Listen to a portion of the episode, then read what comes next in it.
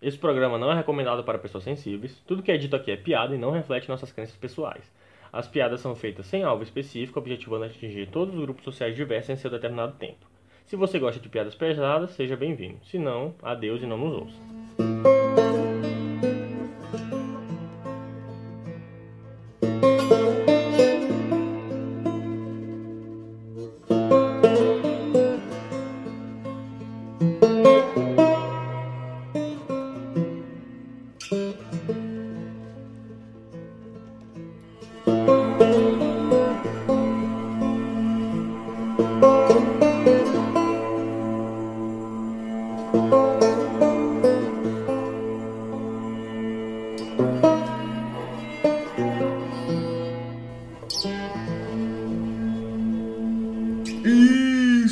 Começando agora o Chá de Insulina, o podcast mais querido da podosfera maranhense, logo após o Imirante Cash.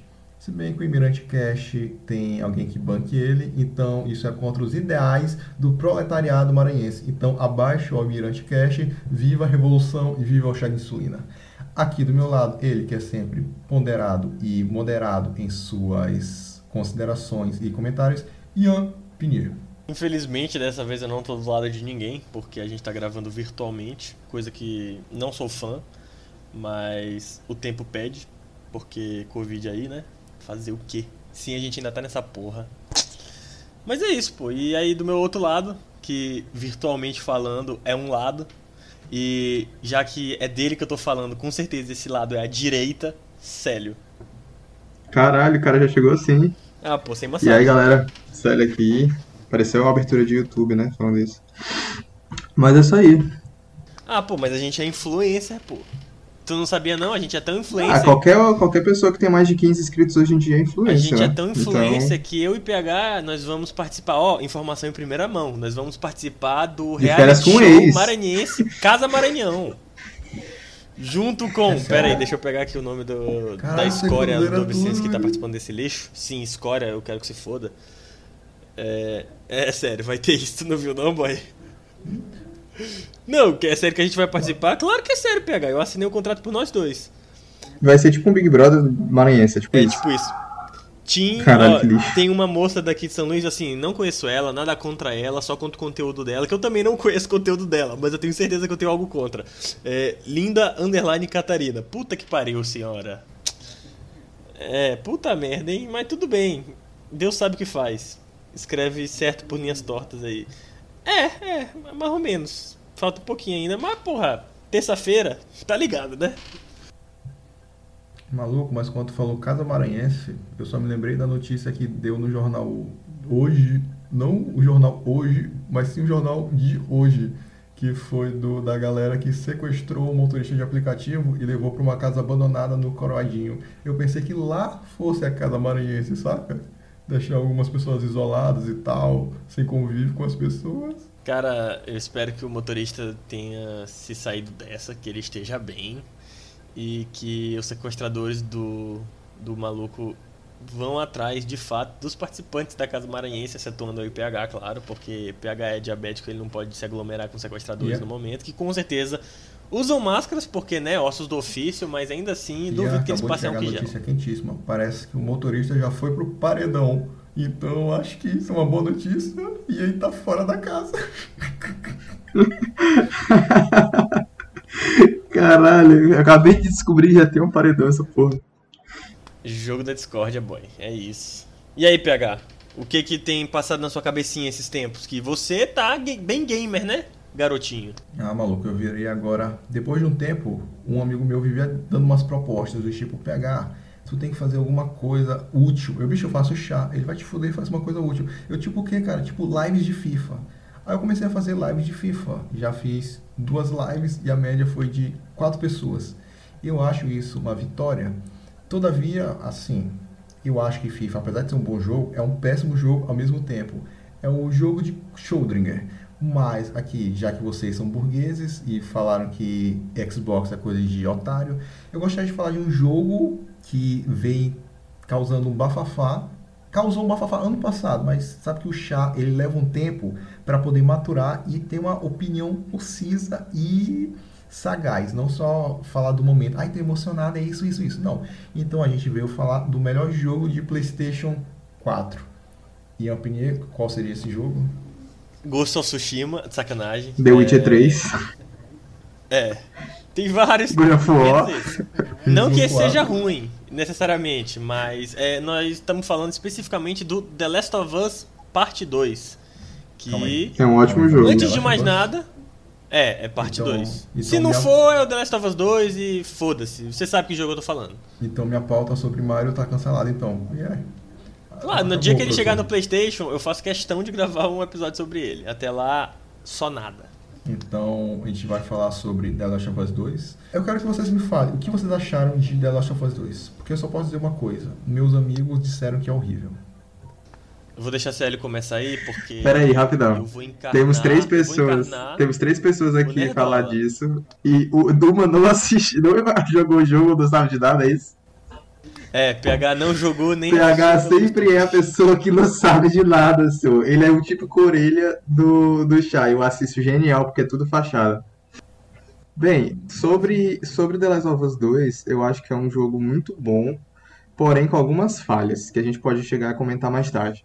Só que uma coisa que chegou me chamou muita atenção foi que ele mexe, de certa forma, com alguns sentimentos que tu não esperava é, ter jogando jogo de videogame. Por exemplo, teve momentos que eu jogando eu tive é, um incômodo gigantesco de estar fazendo alguma coisa, só que o personagem lá na tela tá fazendo e tipo faz parte da história, os caralho, e tu começa a criar uma empatia com os- as pessoas que tu tá jogando, os personagens, né? E eu acho que isso é um ponto muito alto do jogo, a empatia que tu leva com a história que tu tá levando ali, pelo menos eu digo na minha opinião. É, eu concordo com o Célio. PH, a- é, tu viu o que sobre o jogo? É, é, essencialmente. Tu não jogou, tu não assistiu série no YouTube, mas o que que tu consumiu do jogo? Antes de eu começar a falar. Cara, vou ser sincero. Em 2011, eu era fascinado por Red Dead Redemption 1. Aí um amigo meu, que também era desse naipe, chegou e disse: Cara, The Last of Us é melhor que Red Dead. Eu, cara, vá pra fogueira, seu herege desgraçado. E só, só por causa dessa audácia, eu nunca nem toquei no jogo, só pra você ter uma noção. E então, 10 anos depois, quando finalmente saiu Red Dead 2, quem vem lá? Quem bate na porta? Quem disse? Ei, ei, ei. Aí, ai não, porque The Last of Us 2 é melhor que Red Dead Redemption 2. Eu, bicho, impossível, impossível, isso aqui é perseguição, eu não vou nem ver isso aqui. Mas eu cheguei a escutar dois podcasts falando sobre. Então eu, eu sei os principais plots da história, só que eu não sei o nome dos personagens em geral, só do Joel e da. E caramba, só o do Joel aparentemente. Mas eu E sei. vou te falar do- que os teus amigos estavam certos. The Last of Us 2 é muito melhor que Red Dead Redemption 2. Ian, como é que faz pra quicar alguém da Cara, eu eu não sei se eu consigo concordar com essa afirmação, mas eu também não sei se eu consigo discordar dessa Porque o Red Dead é um jogo completamente chato pra caralho. Eu joguei, tentei jogar Red Dead Redemption, o 2 no caso, o 1 eu não cheguei a estar nessa época, nesse hype. E é um jogo que tu vai fazer.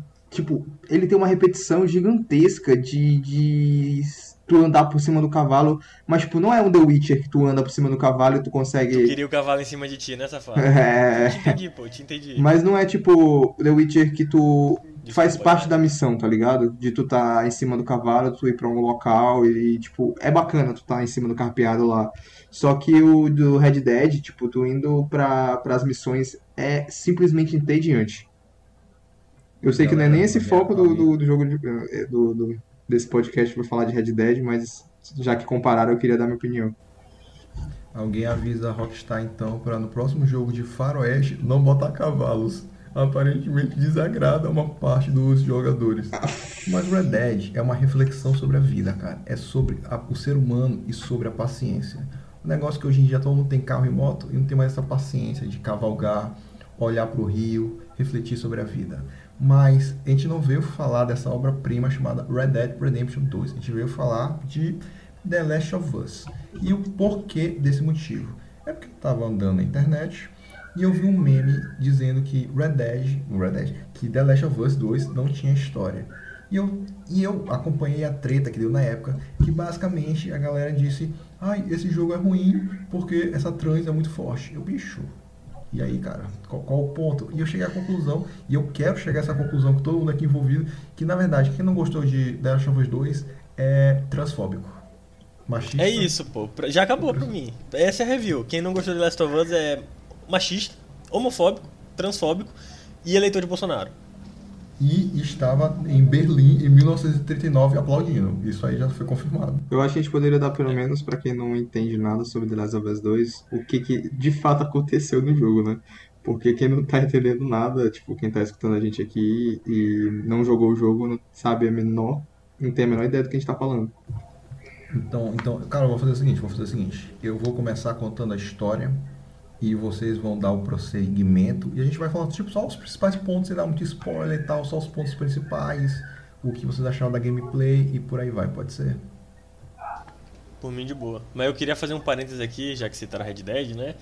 Que, cara, eu senti como que a Rockstar fez proposital para tu ter muito momento introspectivo e, e de, de nada dentro do Red Dead. Tipo, é proposital, pelo menos ao meu ver, os momentos que tá só tu, o cavalo e a estrada, e que não tem porra nenhuma para fazer.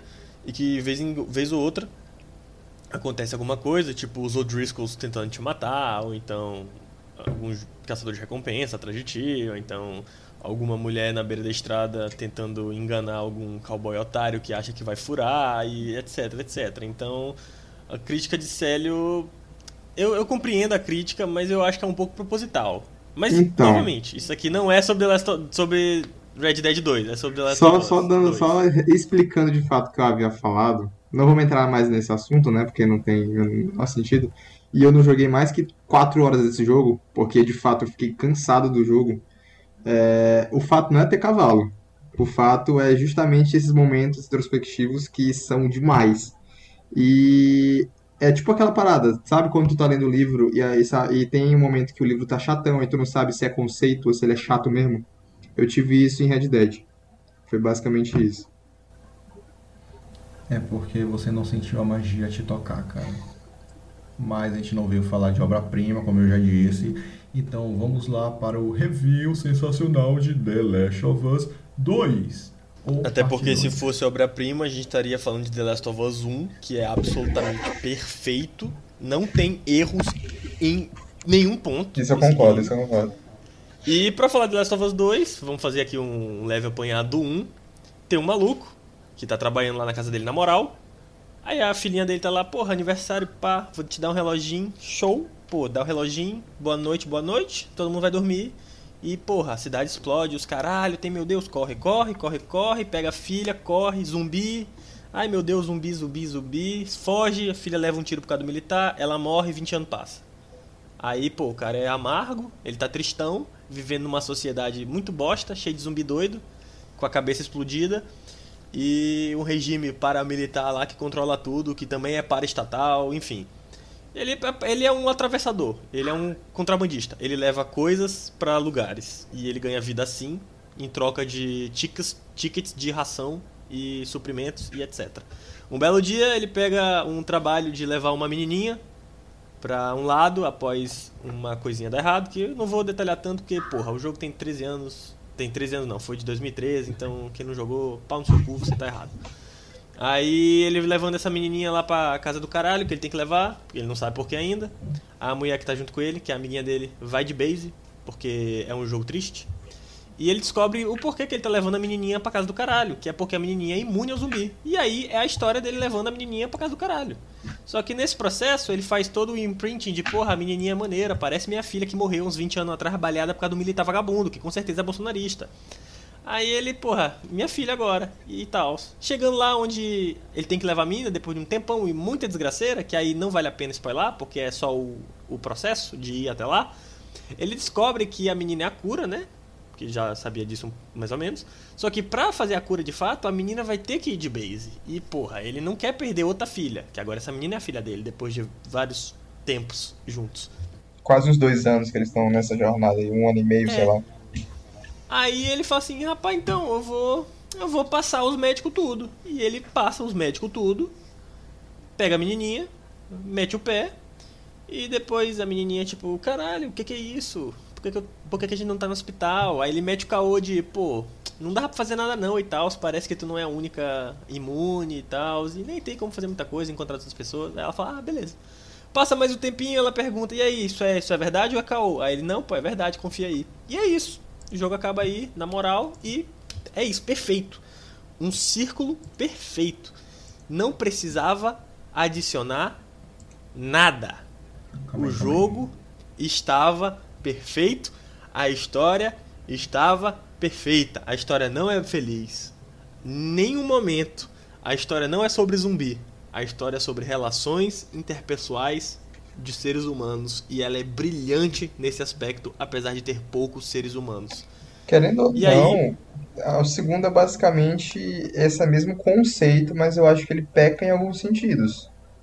Rapidão, rapidão, rapidão, rapidão. Só quero ver se eu entendi uma coisa. Eu, eu só quero ver se eu abstraí o ponto principal. No final, ele matou os médicos para salvar a garota, certo?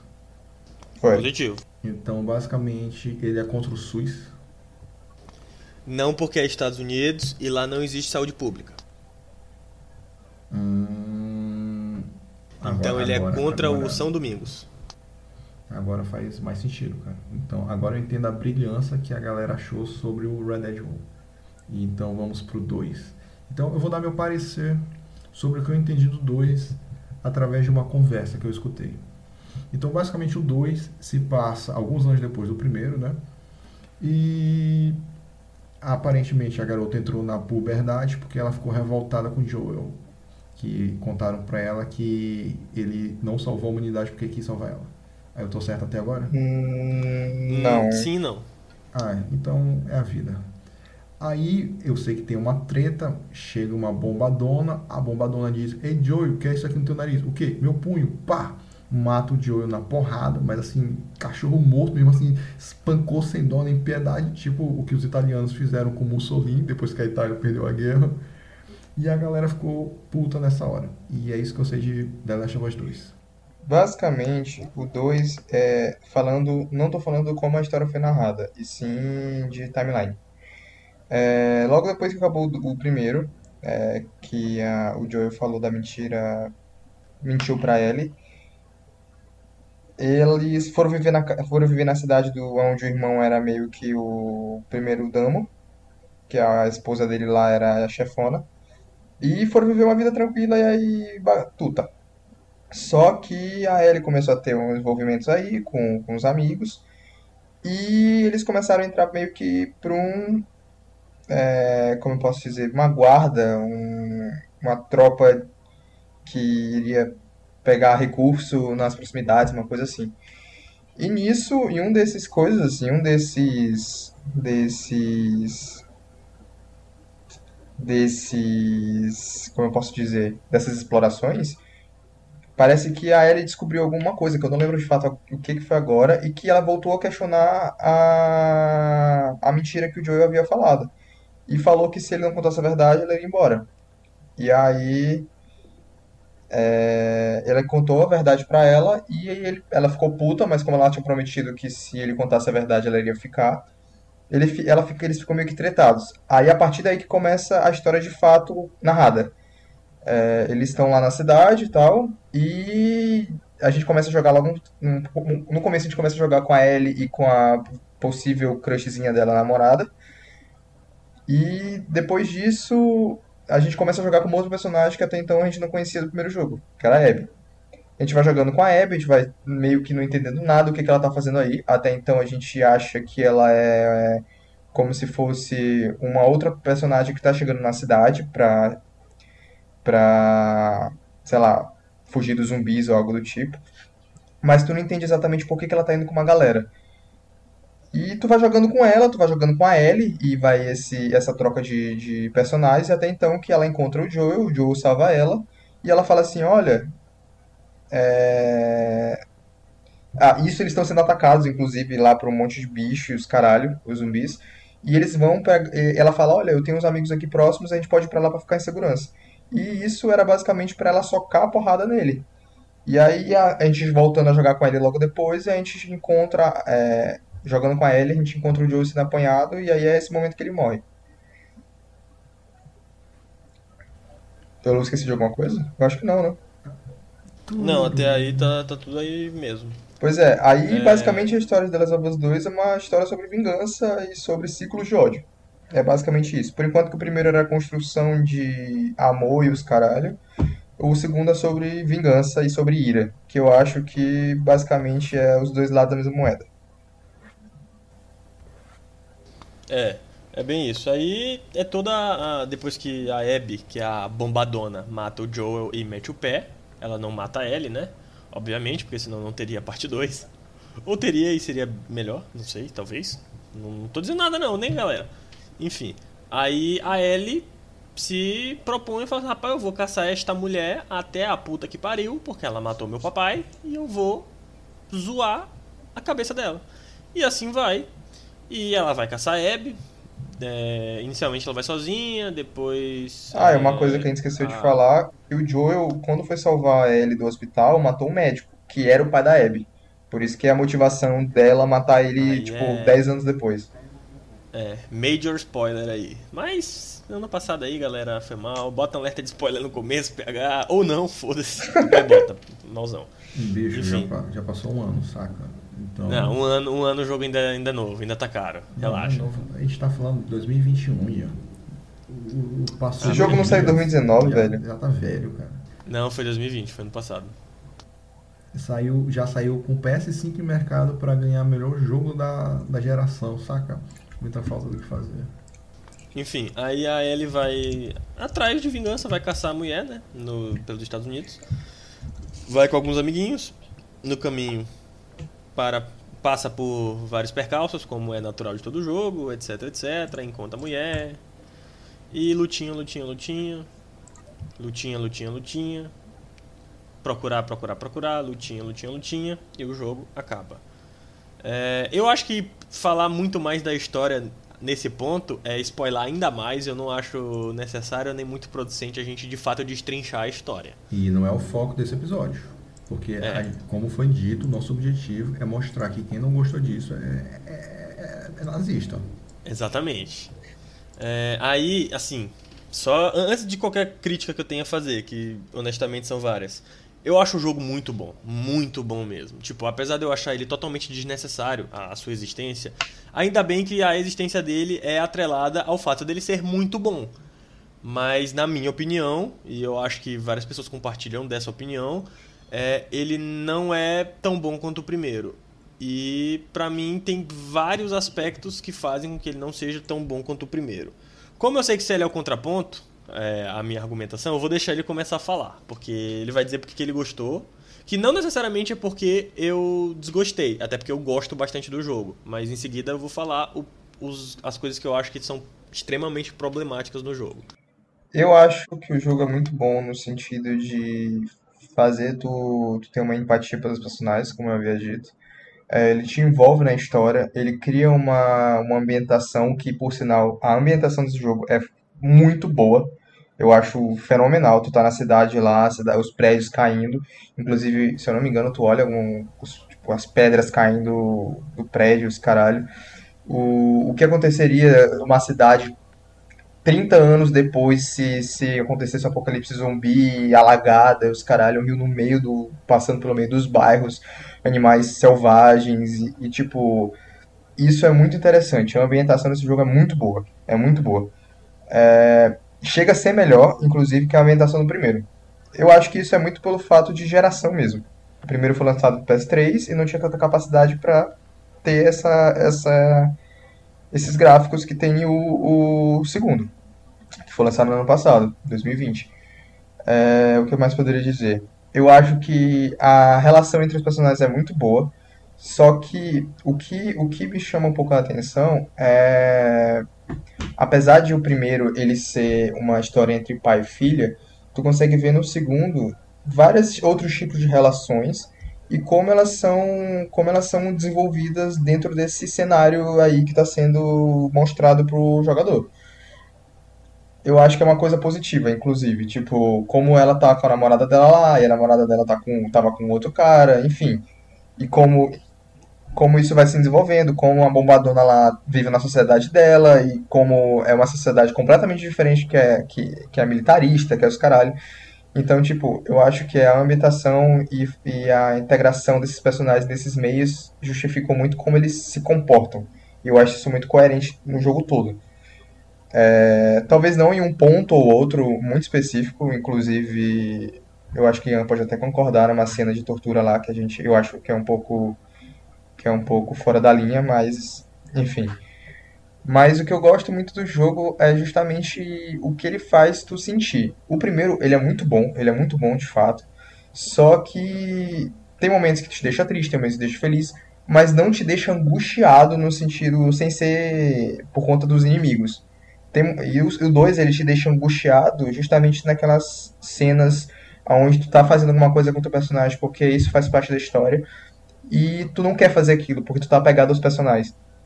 É... Então isso meio que te deixa angustiado, te deixa triste, te deixa furioso. E eu acho que o 2 ele é muito bom nesse sentido, inclusive um pouquinho melhor de impactar o jogador do que o primeiro. Só que isso só é levado em conta porque o primeiro existe. Se a pessoa for jogar o segundo, ela não vai ter a metade da experiência que uma pessoa que jogou o primeiro e o segundo. Então, o 2 ele é completamente dependente do primeiro. É, eu acho que é mais ou menos esses pontos, assim. Eu concordo que o 2 é completamente dependente do primeiro. Em contrapartida, o primeiro não é dependente do segundo, justamente por, pelo primeiro ser um arco super fechado e que poderia ter terminado ali mesmo. Primeiro não é dependente do segundo, porque o primeiro veio antes. É basicamente não, isso. isso. Isso não, isso não faz sentido, porque Star Wars é Nova Esperança. Se não tiver o Império Contra-Ataca, o Nova Esperança não Mas isso é prequel. Porque ele dá um A gente tá falando de uma, de uma história linear. Sim, e, o, os dois episódios que eu acabei de citar são lineares. O 4 é o primeiro filme e o, o Império Contra-Ataca é o segundo filme. Os dois da década de 80, 70, 80. Tá, mas isso, isso o, é completamente diferente do que a gente tá faz falando. faz a necessidade... Não, não é, Célio. O 4 faz a necessidade de existir o quinto. Que no caso, eu tô falando cronologicamente, no caso de Star Wars. Já The Last of Us 1 não dá necessidade de existir o 2. Ele foi feito como crash, cash grab, óbvio, porque é uma empresa. Mas também foi feito para dar uma alongada no, no universo, não para continuar uma história que necessitava de uma continuação. Não, isso, é isso eu concordo, isso eu concordo. Só que tu falou que o, que o primeiro não é dependente do segundo, mas, tipo, claro, porque é uma história linear. É, basicamente, por isso que eu tava não, o, contestei. O, o primeiro pode ser dependente do segundo quando o primeiro tá incompleto. E ele precisa de um complemento. O caso do The Last of Us não é esse. É, esse, é nesse ponto que eu me referi. É, as minhas críticas com The Last of Us são diversas na parte 2. É, elas vão do gameplay, da escolha narrativa, da narrativa em si e da questão do tom que o Célio falou sobre empatia. É, eu acho que ele faz um trabalho decente de empatia, mas ao mesmo tempo que ele faz um trabalho decente de te causar empatia, para mim é muito antinatural o jeito que ele faz. Ele não tá simplesmente te apresentando situações e deixando tu ser livre para ter a empatia. Isso, claro, eu tô falando a grosso modo. Ele tá te guiando em um caminho que os desenvolvedores estão escrevendo para que tu sinta empatia. E isso é uma coisa que eu sinto bastante. Agora eu vou, eu vou falar bem seccionado para as minhas críticas, porque aí fica um pouco mais fluida. É, a, a, primeira, que é a mais fácil de reclamar, é da jogabilidade. É, toda a comparação eu vou ter que puxar o 1, porque né, o 2 é dependente do 1, como a gente acabou de falar. O 1 eu acho um jogo extremamente difícil. Eu joguei a primeira vez em 2013 no normal, foi desafiador pra caralho. E eu joguei a segunda vez ano passado, antes de jogar o 2. E eu joguei no difícil e foi uma experiência é, crucial pra o 2 ser o que eu achei em termos de gameplay. O 1 é muito complicado no difícil. É óbvio que porque tá no difícil é de fato para ser difícil, mas é difícil no ponto que, porra, Cara, às vezes tu passa de uma parte, tu tá suando frio, é tenso pra caralho, tu morre várias vezes até repetir e finalmente passar. O 2, não sei se é porque eu tava treinado por causa do primeiro ou não, mas eu achei um jogo muito fácil. É... eu não sou aquele gamer que bota tudo no talo da dificuldade e fica falando kkk, eu zerei no mais difícil. Não, eu faço isso só com jogos que eu gosto muito. Que, que aí eu acho que vale a pena ter a experiência mais difícil possível porque faz parte dela. E no The Last of Us 2 foi isso, exatamente. Eu, eu joguei o jogo as duas vezes que eu zerei no modo sobrevivente, que eu acho que na época era o mais difícil. Hoje já saiu uma dificuldade a mais. Mas eu joguei, que é o equivalente ao muito difícil.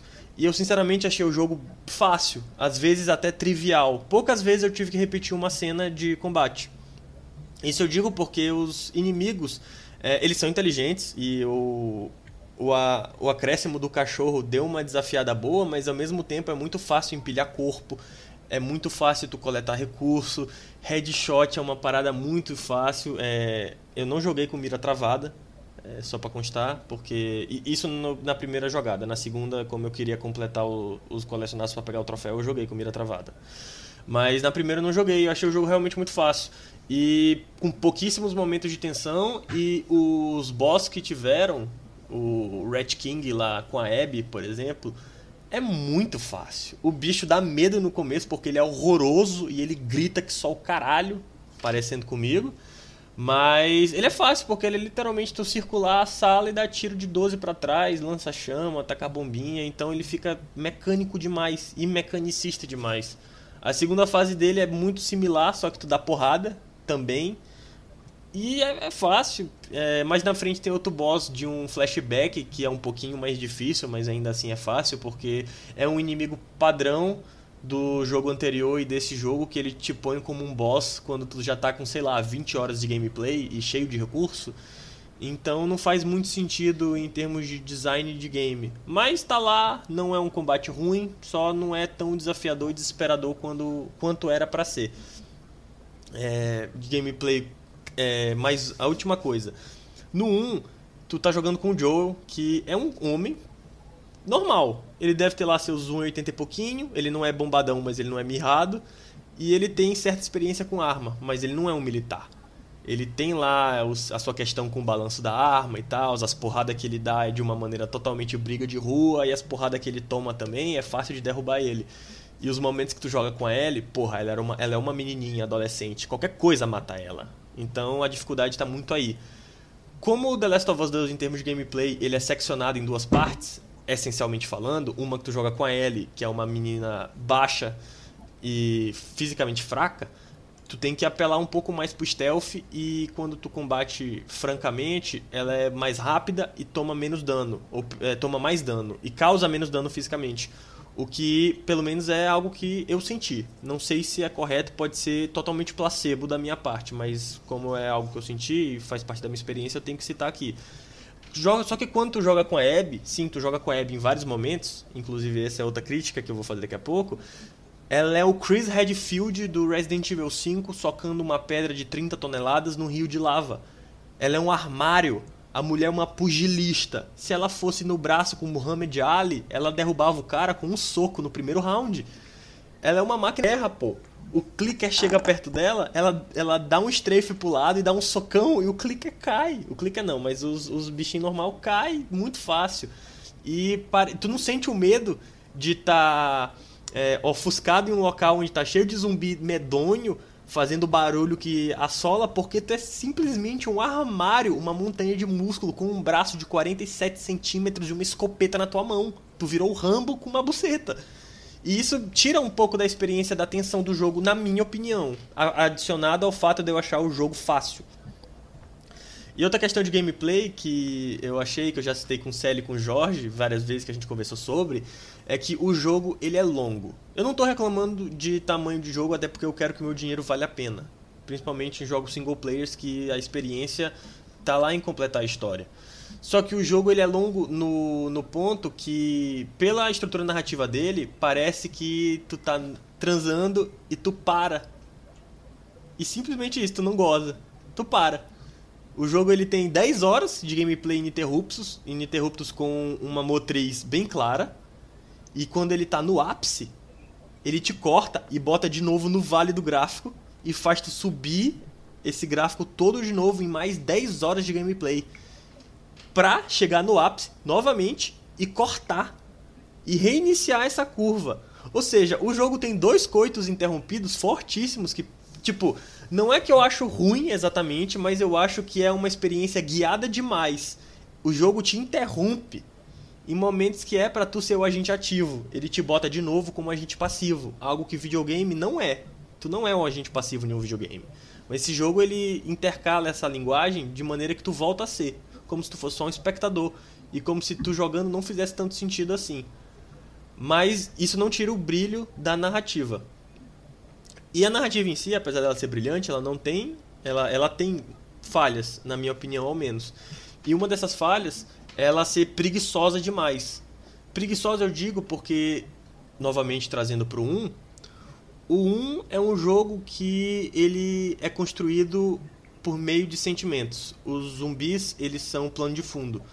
Então é toda a o progresso e a, a estruturação de uma pessoa que está muito amarga com a vida, com muitas razões para estar, tá, que é o Joel, encontrando outra pessoa também está muito amarga com a vida, que é a Ellie, e eles sendo muletas uns para os outros e dando novamente motivo para sorrir. O Joel vê a filha dele na Ellie e isso traz um calorzinho pro coração dele. E a Ellie vê o, Joe, é, o Joel, no Joel, uma figura paterna de amizade incondicional, e isso dá um calorzinho para ela também. E vai construindo essa relação de pai e filho.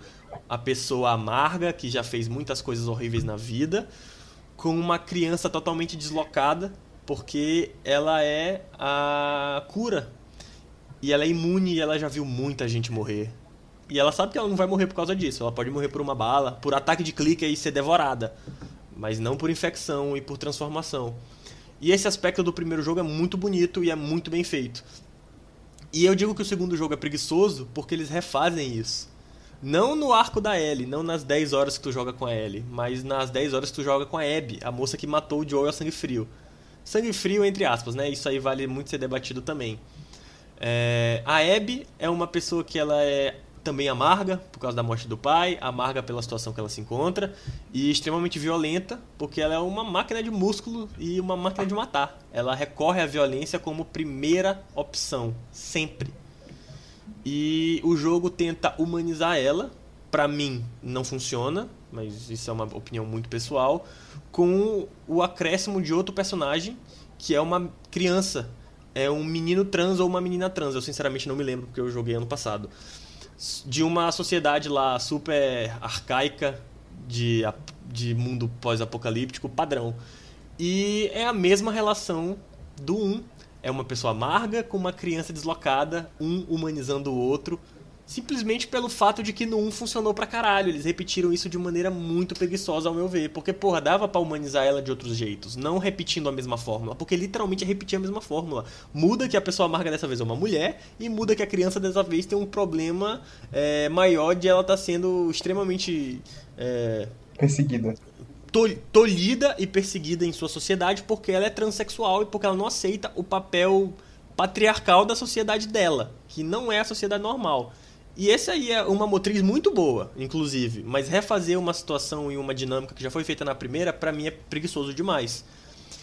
E outro aspecto narrativo e que já encaixa com a parte de o jogo, no meu ver, ele vai te dando a empatia de uma maneira artificial, é que no 1, por exemplo, é explícito que o Joel não é uma pessoa boa. Porém, ele não é uma pessoa ruim também ele é cinza. É uma pessoa que é muito amarga, já viu muita coisa ruim e que sabe que no momento que ele está vivendo é a vida dele ou a vida do outro. E por isso ele acaba recorrendo a situações extremas quando necessário. Tanto que em várias vezes no jogo tu vê ele matando muita gente a sangue frio, só que tu vê também ele ajudando pessoas, é, não muitas, porque não tem muitas pessoas para serem ajudadas, para ser bem sincero, e ele tem uma certa ternura ainda nele. Coisa que explicita o fato de, olha, ele não é uma pessoa boa, nem uma pessoa ruim. Principalmente ele não é uma pessoa ruim, mas ele está disposto a fazer coisas horríveis se isso significa a vida dele e a vida da Ellie mais na frente, porque o apego é tremendo. Ele vê de fato a Ellie como filha. E eles tentam fazer isso de novo no 2, com a Abby, que assassinou o Joel. O fato dela assassinar o Joel faz sentido, porque ele matou o pai dela, e ela sabe disso. Só que ao mesmo tempo que faz sentido, não faz sentido pela construção de ah, que o jogo faz. Ah, mas a Abby também é cinzenta tal qual o Joel.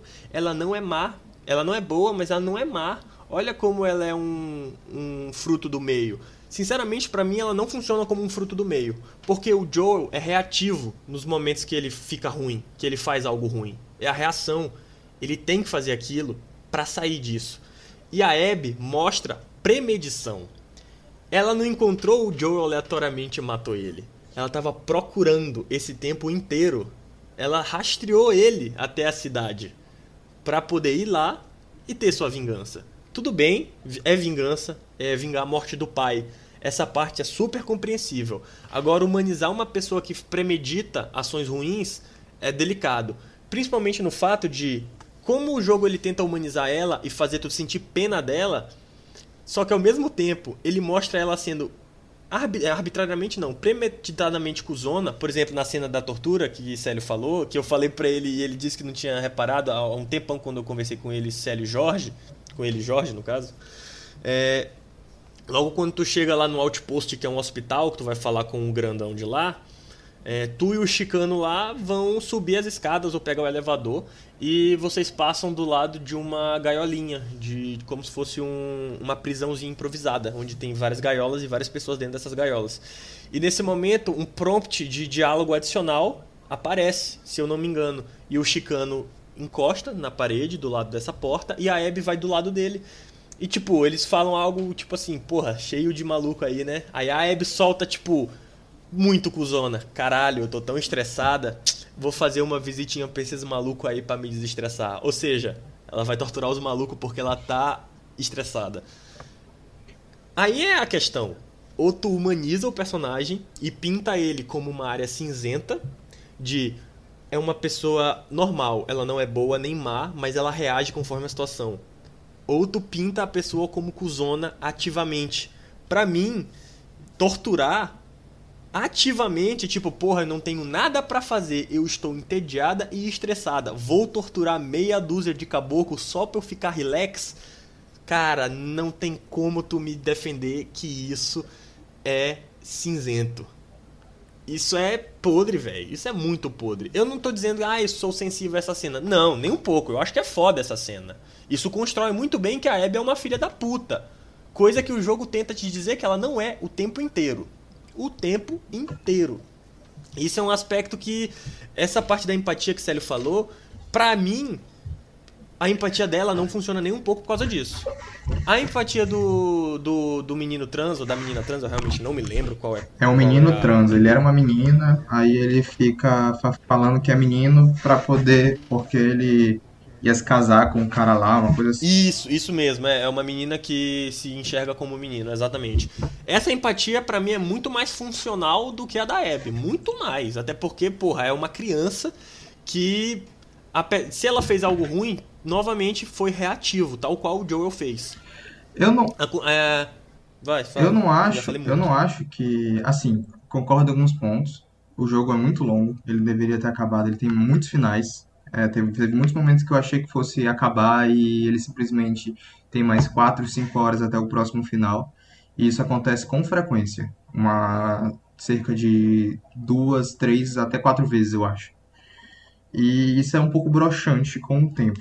Só que, tipo, eu quero que o meu jogo vale a pena. Então, a gente acaba jogando, acaba voltando o início do, da construção do, do emocional para chegar lá no final e ter esse início de novo. É, eu acho que esse é um defeito do jogo. Ele poderia ser mais curto, ou se tivesse, sei lá, uma parte 3, é, poderia mostrar as coisas na parte 3. Ou simplesmente deixar em aberto. Eu acho que um jogo não precisa fechar tudo. Eu acho que quando ele deixa algumas pontas soltas, é, eu acho que também é válido. Eu acho que ele não precisa mastigar tudo para quem está jogando. É, o contraponto da Abby e da Ellie, delas serem é, o mesmo, o dois lados da mesma moeda, eu acho que ele é muito claro na jogabilidade, como tu estava falando.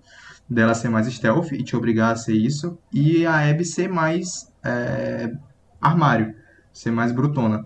Só que isso se justifica é, justamente na história dela. É, é, falado várias vezes durante a história que ela é viciada em fazer em academia e ela faz parte de basicamente uma milícia. E ela é uma das principais zinhas lá da milícia. Ou a gente pelo menos enxerga dessa forma. Então, isso justifica para ela ser bombadona, de certa forma. porque ela é viciada nisso e ela encontra isso como uma válvula de escape. A academia, o treino e, e essas coisas. E como eles estão numa milícia, eu acredito que, é, se eu não me engano, eles estão treinando quando ele, quando tu olha para a academia, quando tu começa a jogar com ela. E isso justificaria dela ser mais é, tática. E a Ellie não é mais, não é, não é dessa, dessa forma. Ela não enfrenta outras pessoas dentro. Porque dentro da cidade onde a Abby tá, tá rolando uma guerra civil entre a galera do. do. que é do. da. que são os selvagens lá, que é da, do garoto Garotos, e do. dessa, dessa sociedade que são os Wolves, né? Que são a sociedade da Abby.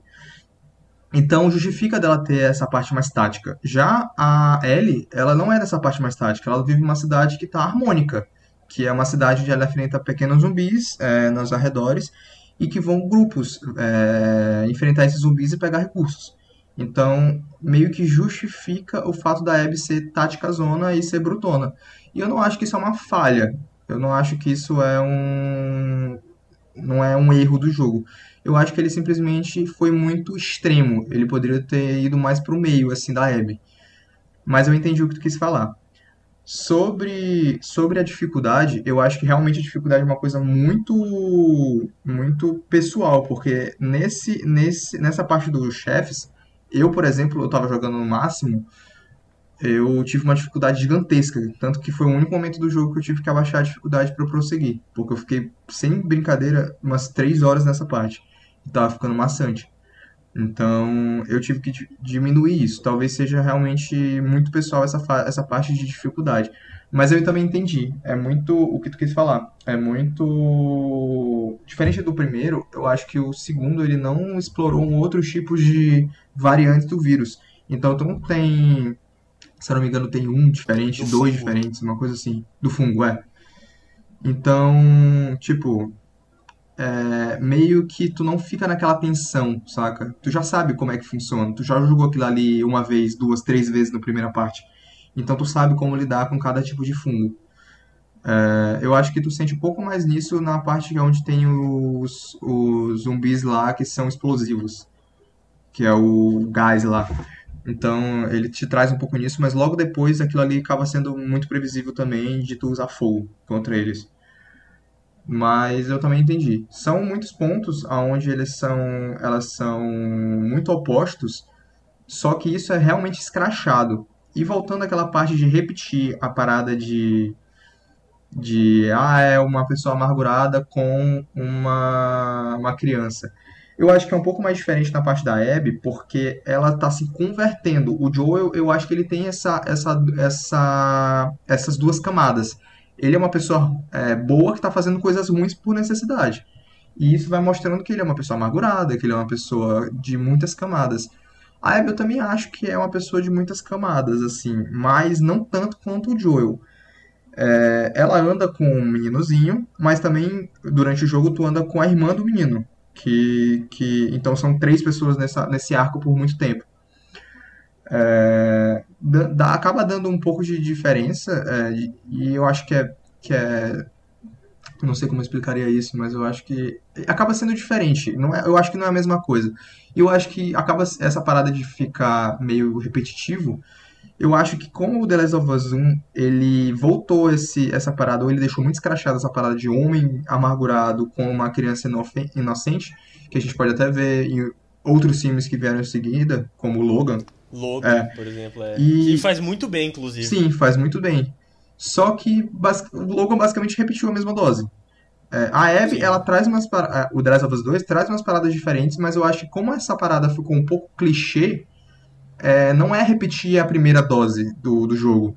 É simplesmente um gênero, entendeu? Do que eu tô querendo falar. É uma coisa que foi Sim, construída entendo. e que outras mídias utilizaram que o jogo repetiu a mesma onda para mas eu não acho que foi simplesmente repetir por repetir. Eu acho que foi repetir para mostrar essa dualidade entre os dois personagens. E eu não acho também que o personagem ele tem que ser simplesmente cinza e ele tá num limbo. Eu acho que ele pode ser uma pessoa boa que fez uma coisa ruim por simplesmente vingança e é isso aí. Eu acho que premeditar uma parada não faz com que a pessoa seja completamente má. Ela tá levando aquilo ali por muito tempo e aquilo ali tá sendo, tá amargurando ela de certa forma, mas depois que ela termina com aquilo ali, que ela poderia resolver indo numa psicóloga, por exemplo, nos dias de hoje, que não tem no caso, ela vê é, resolver aquilo ali como vingança. E isso faz com que a gente tenha esse contraposto que ela é uma pessoa cinza. Eu não acho que ela é uma pessoa cinza. É, a única coisa que, que realmente faz com que a gente é, seja desligado desse, desse momento aí é justamente essa cena de tortura que eu achei um pouco avulsa. Mas também É, gostei. Essa cena, essa cena, ela contradiz tudo o que Sim. os desenvolvedores do jogo querem dizer.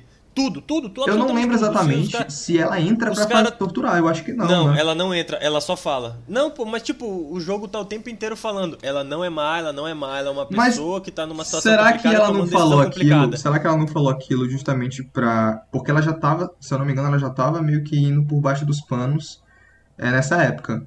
Quando ela. Não, ainda, Ainda não. não? Ela, ela, vai, ela vai falar com o maluco pra ir na moral. Só que ele não deixa, aí a partir disso que ela vai debaixo dos panos. É, mas eu não sei se aquilo ali foi justamente pra ela se mostrar. eu- Porque eu realmente não lembro das cenas. Porque ela pode ter falado aquilo ali, e, tipo assim, uma cena depois ela ter um olhar diferente, tipo. É, e tipo, Tá ela ligado? nem fala alto, ela nem fala alto pros caras que estão dentro escutarem e terem medo. Ela fala pro brother dela, baixo, tipo assim, caralho, eu vou passar aí pra dar uma desestressada depois, saca? Porra, boy. É contraditório demais tu falar que a pessoa ela só tá numa situação difícil, tendo que tomar eh, decisões difíceis, pra ela quer Sim, torturar. sim, sim, concordo. for fun. Mas eu. É, muito, é uma diferença muito brusca Concordo. de tom. Mas eu acho que brusca. talvez isso, assim, não querendo defender o jogo, mas tem a possibilidade daquilo ali ser justamente pra se mostrar. Tem essa possibilidade. Sim. Então, É, a interpretação, a minha interpretação da cena não é isso por, pelo Sim, a minha também não foi, a minha tipo também não assim, aham. mas É. eu tô te falando uma possibilidade, entendeu? Qu- Quanto a, a gameplay da Abby ser mais fácil na minha, na minha concepção do que o da Ellie, eu acho que poderia ser facilmente contornado com mais inimigos, pô, ou, mais, ou inimigos mais difíceis, porque, tipo, o fato dela ser gigante e bombadona não me incomoda nem um pouco. Não faria De- muito de sentido fato, essa parada de ter muitos, muitos inimigos, justamente porque tá nos arredores aonde tá a base deles. Então, tipo, eles já estão estabelecidos ali há muito tempo.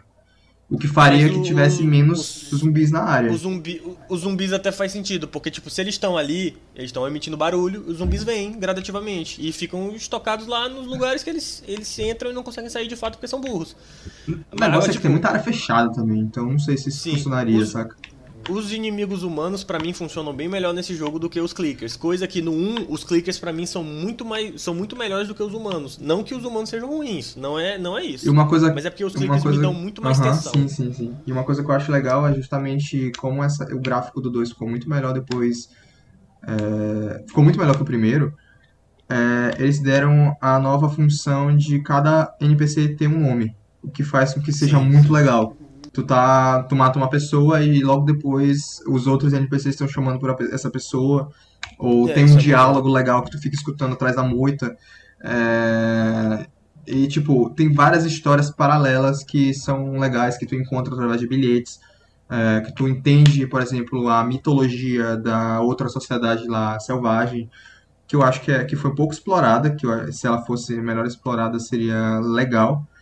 Só que eu, eu- o que eu acho, o que eu percebi jogando com a Abby, foi justamente que eles deram uma facilitada na Abby, porque ficaria muito repetitivo da parte da, Abby, da Ellie, saca? Então eles quiseram justamente na, na parte da Abby contar a história e não o desafio. E a Ellie, eles puxarem mais pra desafio, porque tinha pouca história pra contar. Mas o boss mais difícil é com a Abby. O Rat King tu luta com ela. É, sim, Não é, não é com a Ellie. de fato. Mas faria sentido, entendeu? Porque ela tá lá no- na parte de hospital, então meio que faz sentido o não teria sentido a Ellie justamente ir pro hospital pra nada. É, eu acho que ela Uma conta que eu- ele, essa parte da, do, do boy estar lá, ele justamente conta a história do vírus, do, do, do fungo. Eu tô com o vírus na cabeça Sim. por conta de Covid. É, eu tô com. Eu tô com fungo que eu ia falar. É, eu acho que conta a história do, do fungo e como ele se, se. como ele evoluiu. Então faz sentido ele estar na história da Abby, não da Ellie. Uma coisa que eu gosto muito da construção de personagem da Ellie é que ela tá consumido pelo, é consumida pelo ódio. E aí, tipo, o jogo não tenta Não, ele não tenta falar, tipo assim, ai, mas ela tá, ela tá matando gente na maldade mesmo, né? Mas olha como ela é boazinha. Não, pô, o jogo tá tipo assim, é isso aí, mano. Ela tá entregue pra caralho, ela tá sangue nos olhos, ela quer matar geral. E ela faz isso de maneira muito foda, pô. Tipo, é muito bem construído todo o ódio que ela tem, todo o ódio que ela exerce sobre a, quem ela tá contrário. E tem uma cena específica que é no hospital, quando ela pega aquela mulher lá que sabe onde a Abby tá e ela tira a máscara da frente da mulher e a mulher tá morrendo e fala, caralho, é tu. Aí ela olha, ela nem fala, pô, ela só tá puta pra caralho, saca? E ela espanca a mulher com um pedaço de pau ou com um pedaço de cano de ferro. E caralho, pra mim é uma construção muito bem feita de alguém que caiu numa espiral de coisas negativas, pô. Tipo assim, ela, ela não caiu, ela se jogou, ela se entregou pra caralho. Ela falou, bicho, eu não tenho mais porra nenhuma pelo que viver por agora. E eu tô sempre sendo focada em fazer algo horrível. Então eu vou ser uma pessoa horrível até eu fazer isso. E ela encarna isso de maneira maravilhosa. Tanto que é, no 1 o tom é outro, óbvio, mas ela é toda brincalhona, contando piada e os caralho. Nesse 2, mano, ela só tá puta. Ela tá puta o tempo inteiro. Até os momentos mais lights, ela tá puta, pô. Dá pra tu perceber que ela, tipo, ela tá, ela tá de boa porque ela tá com alguém que ela gosta e tá num momento que não tá tão tenso, mas ela continua putaça das ideias, pô. E, e eu acho isso muito foda. Eu, muito foda mesmo. Eu acho que a gente acaba defendendo mais a Ellie porque a gente já conhece ela do primeiro jogo. E fica meio que uma passagem, uma passada de pano. É, porque, tipo, Querendo ou não. Eu não defendo ela, não. Não, eu não tipo assim. Ela, não. Ela é uma filha de uma puta. Não, tipo assim. É, a gente vê ela mais como uma boazinha da, da, da história, contra, né, contrapondo a, a, a, vilã, que é a Abby. Só que, tipo, a Ellie também mata muita gente inocente. Inclusive, Sim, ela mata os amigos da Abby que não mataram o Joel. Estavam lá no ambiente ela e tal. Uma grávida. Ela mata uma grávida. Ela mata uma grávida. Então, tipo Isso assim, é a gente vê, moleque. a gente acaba vendo ela como como a protagonista boazinha que tá se vingando. Não boazinha, mas assim, entendeu o que eu tô querendo falar? Sim, que de boazinha É, ela não é, ela não é boazinha. Mas o jogo mostra que os personagens eles são esse, essa dualidade. Então. Sim, eles são multidimensionais. Então, sei lá, eu acho Menos que a gente a tá Abby, acostumado. Pra mim, a Abby não é multidimensional. Isso que é foda, porque todo mundo ali é, pra mim. A Abby não. A Abby, pra mim, ela é muito mal construída, pô. De verdade, ela é muito mal construída. Pra mim, né? Na minha opinião. Porque, como. É exatamente isso. Tu falou, ah, as pessoas são mais complexas do que isso, elas têm camadas. Pra mim, a Abby não conseguiu ter camada, pô. Pra mim, ela é só raiva. Ela é só raiva, pô. E, tipo, é, pra mim, a humanização dela foi totalmente artificial. Não foi, tipo assim, uma pessoa de fato res, tentando resgatar algo bom que tinha dentro dela. Para mim foi tipo assim, agora a gente precisa que ela seja boa. Eu, Pronto, eu acho que não. Vai virar a chave e vai ser boa a partir daqui. Eu acho que não. Porque, tipo, acho que o momentos... o Joel, o Joel tem tempo para fazer isso. Ele não fica dois dias com a Ellie, ele fica meses na estrada. Então, porra, isso, é, isso dá um tempo para ele ir sendo amaciado. A Abby não, acontece em três ou quatro dias. São três, né? Acho que são a três. Abby acontece em três dias. Não é possível que em três dias uma pessoa horrível que tava falando pra, de torturar meia dúzia de maluco para ficar de boa, agora é uma pessoa boa que tá tipo, ai meu Deus, eu preciso salvar essa pessoa que eu não conheço. Não, não dá, não dá. Pra mim não dá, boy. É muito artificial. É, é muito virar uma chave. É, de fato, tu tem razão. Eu acho que foi uma construção é, mas... muito rápida para pouco tempo. Só que o, é. que o que mostra que depois. O que, é, o que é irônico, né, velho? Porque se tem uma coisa que esse jogo tem é tempo, porque ele é comprido pra caralho. Eu acho que eu finalizei ele com 37 horas. Eu... 37 horas. Ele não é um RPG. Pois é, ele é muito longo. Eu fiquei. Eu acho que eu fiquei umas duas semanas pra zerar ele, tipo, jogando 3 horas por dia, uma parada assim. É, pra mim foi algo em torno disso também. Tudo bem que eu joguei duas vezes, porque eu falei, não, eu vou fazer o 100% dessa porra, eu vou atrás da platina. Aí a primeira vez eu joguei, focado na história mesmo, na experiência. E a segunda foi, porra, agora eu vou platinar, pegar colecionáveis caralho. E fiz. E apesar de todas as minhas críticas, que honestamente são bastante, né? São pontuais e bem incisivas. Eu amo esse jogo. Eu acho esse jogo muito foda. Muito foda mesmo. Mas eu continuo achando que ele é super desnecessário pro, pra história do game como um todo. Mas, já que ele existe, que bom que ele é muito bom. Eu acho que ele poderia ter sido muito melhor se eles não tivessem se mantido numa zona de conforto narrativa. Aí, ao mesmo tempo que eles se manteram numa zona de conforto narrativa, mantiveram, né? eles ousaram na questão da representatividade. Tipo, a ser lésbica não é novidade, porque eles já fizeram isso no Left Behind, que é a DLC do 1, que foi em 2013 e 2014, ainda no Play 3 e depois saiu pro Play 4, que é muito boa, inclusive, que desenvolve um pouco mais a Ellie no tempo que ela tá cuidando do Joel, e mostra o quão má ela pode ser, ou o quão responsiva ela pode ser à situação adversa, o que constrói muito bem a personagem dela também. E, cara, é muito bom. É muito bom. O jogo 2 é muito bom. E é isso, ainda bem que ele é muito bom, porque já que ele existe, pelo menos ele Uma coisa que eu acho. E eu espero que tenha outros jogos nesse mesmo universo, mas que ignorem a Ellie. Caralho, o jogo com Vagalume ia ser muito massa, pô. A Ellie pode terminar aqui, velho, porque o fim dela, que nem o primeiro, o fim dela não é bom. E isso é maravilhoso. O fim dela ser trágico, horrível, é maravilhoso. É muito bom o fim dela ser uma merda. É muito bom o fim, o fim da Abby ser uma merda. Porque é o resgate da ideia inicial do jogo, pô. Apesar da humanização, tudo tá uma merda. E, e as coisas pequenas que transformam o momento em bom não, não sobrescrevem o quão ruim as coisas estão. Isso para mim é fundamental na construção do jogo. E o 2 manteve isso ainda bem.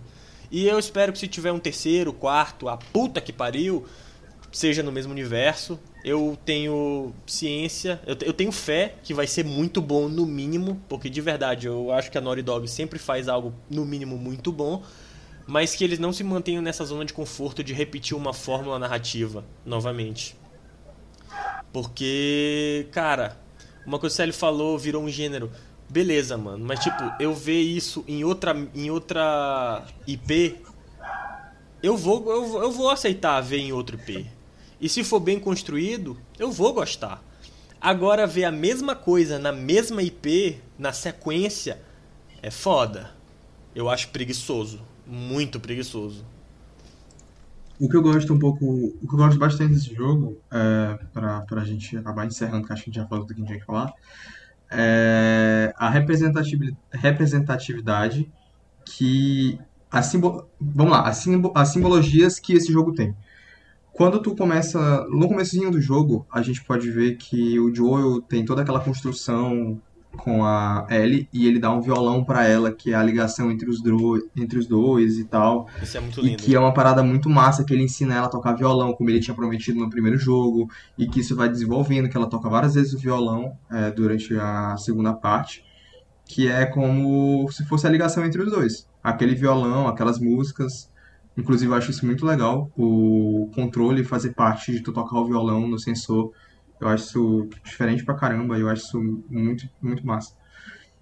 É, mas a partir do momento onde, lá no final, é, um pequeno spoiler, a, depois da vingança toda é, entre as duas e tal, e a Ellie perde dois dedos, três dedos, que ela não consegue mais tocar violão, é como se aquilo ali fosse a quebra entre a ligação que ela tinha com o Joel. E, Sim, e... isso é massa. Ainda, ainda no momento que ela canta uma música que ele cantou pra ela. Pois é, e tipo, eu acho isso muito massa. Essas pequenas coisinhas que tem uma representação muito foda de ligação entre personagens. Isso que me emputece, cara. Em um ponto, em um detalhe mínimo, eles fazem um bagulho genial. E em outra coisa que é super crucial e que tá na tua cara, eles são preguiçosos, pô. Isso me deixa puto, pô. Porque é simplesmente uma escolha de ser preguiçoso. Pelo menos eu interpreto desse jeito. Aí eu fico, caralho, pô, vocês poderiam ter feito um bagulho muito mais foda. Vocês são fodas, vocês têm capacidade de fazer um bagulho perfeito. Mas foram lá e se mantiveram no safe. Não que o safe seja ruim. Novamente, esse jogo é bom pra caralho. Mas, porra, The Last of Us é uma IP pesada.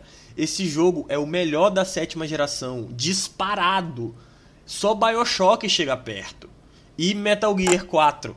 Na minha opinião. Só. God of War é Não muito tem mais nenhum outro jogo velho. que chega. Mas não, o God of War da sétima geração não é. Da oitava, eu até digo que é. Eu tô falando da PS3. Ah. Tô falando da Last of Us 1. Tá. O The Last of Us 2, ele tem, ele tem a obrigação de ser, no mínimo, tão bom quanto o primeiro. E para mim ele cai muito. Tipo, se o primeiro é 10, o 2 para mim é 8,5.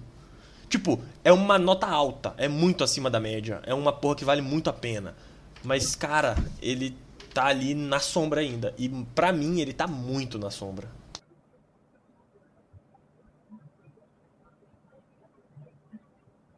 E pra terminar, já que ninguém falou E tu pegar, o que tu acha? Isso aqui foi aulas, aulas críticas. Eu encarnei o PH meu tá nerdola dormindo, de- velho. Eu encarnei o meu Nerdola de 2016 que escrevia pra Tribo Gamer, Game Vício, Canal Pop, Canal Pop não, Blog Pop e Pop Games no caso. E caralho, é isso, pô. E a Nerdola no seu natural, falando sobre o jogo. Eu, Esse, esse episódio foi um pouco menos engraçado e blá blá blá. Esse PH tava calado o tempo inteiro. eu gostei muito. É porque eu não sei interromper no EAD. Minha única crítica ao The Last of Us 2 é que tem pouca cena com cavalo. Pior que tem muita PH. Pior que tem muita, cara. E aí, sério, Pô. cadê teu Deus agora? Claramente plágio. Caralho. Cara, pior que tem e eu muita, falei, velho. eu falei que eu gosto da cena de cavalo- cavalo de The Witcher. A parada não é o cavalo, velho. E o cavalo é super importante, pô. Inclusive tem cenas que, porra, tu, tu sente pra caralho quando o cavalo do The Last of Us vai de base. Que é tristão, velho. Mas é foda, muito foda. E aí, Célio, suas considerações finais? Jogo bom. Eu acho a história muito boa, só que a, a gente tem que, como é uma parte 2, a gente tem que comparar com o primeiro. E comparando com o primeiro, ele acaba sendo. um, é, ele acaba caindo um pouco, de fato. Mas eu acho que ele é um jogo que por si só tem que ser jogado, ele tem que. Ele faz parte desse universo e ele é, expande esse universo de uma forma muito boa. Mas de fato ele caiu um pouco em, nessa questão de continuação, de manter o mesmo nível. Eu não diria que é 8,5, eu diria que é. Se o jogo, o primeiro jogo é 10, eu diria que o segundo é 9, saca? Eu acho que é nessa faixa. É um jogo que. Muito bom, muito bom, mas que ainda assim tem muitos pontos negativos. Eu gostaria de fazer apenas uma sugestão. Já que o nome do programa é chá de insulina, a gente poderia usar como métrica a insulina ou glicemia. Então, por exemplo, ah, esse jogo é 100 de glicemia, que é muito bom. Diferente de, ah, 500 de glicemia, que a pessoa tá ficando cega já. Assim, apenas uma A sugestão. gente pode falar também que são várias injeções. São cinco injeções. Seria legal. Aí, então, nesse caso, quanto mais, pior. Então, seria um jogo de zero injeções. Até porque não tem nenhum diabético Cara, no jogo. Usando diabetes como métrica, esse jogo pra mim é o equivalente de PH bebendo cerveja comigo e Jorge escutando pagode num depósito daqui, em que em cada gole do, do copo ele media a insulina no, no dedo e comia um biscoito. Ou seja, deu merda. É tipo isso. tipo, não era pra eu estar aqui. E porra, pra mim esse jogo é isso, saca? Achamos então meio. Eu estou vivendo. Tem gente que não bebe, está morrendo. Eu bebo sim, eu bebo sim, estou vivendo. Tem gente que não bebe, está morrendo. Tem gente que já está com pé na cova, não bebeu, isto prova que a bebida não faz mal. Uma pro santo bota o choro a saideira, desce toda a prateleira. Diz que a vida tá legal, eu bebo sim, eu bebo sim. Bebida não faz mal a ninguém. Estou vivendo. Bebida não faz mal a ninguém. Tem gente que não bebe, está morrendo. Eu bebo sim, eu bebo sim. Estou vivendo. gente que não deve estar morrendo.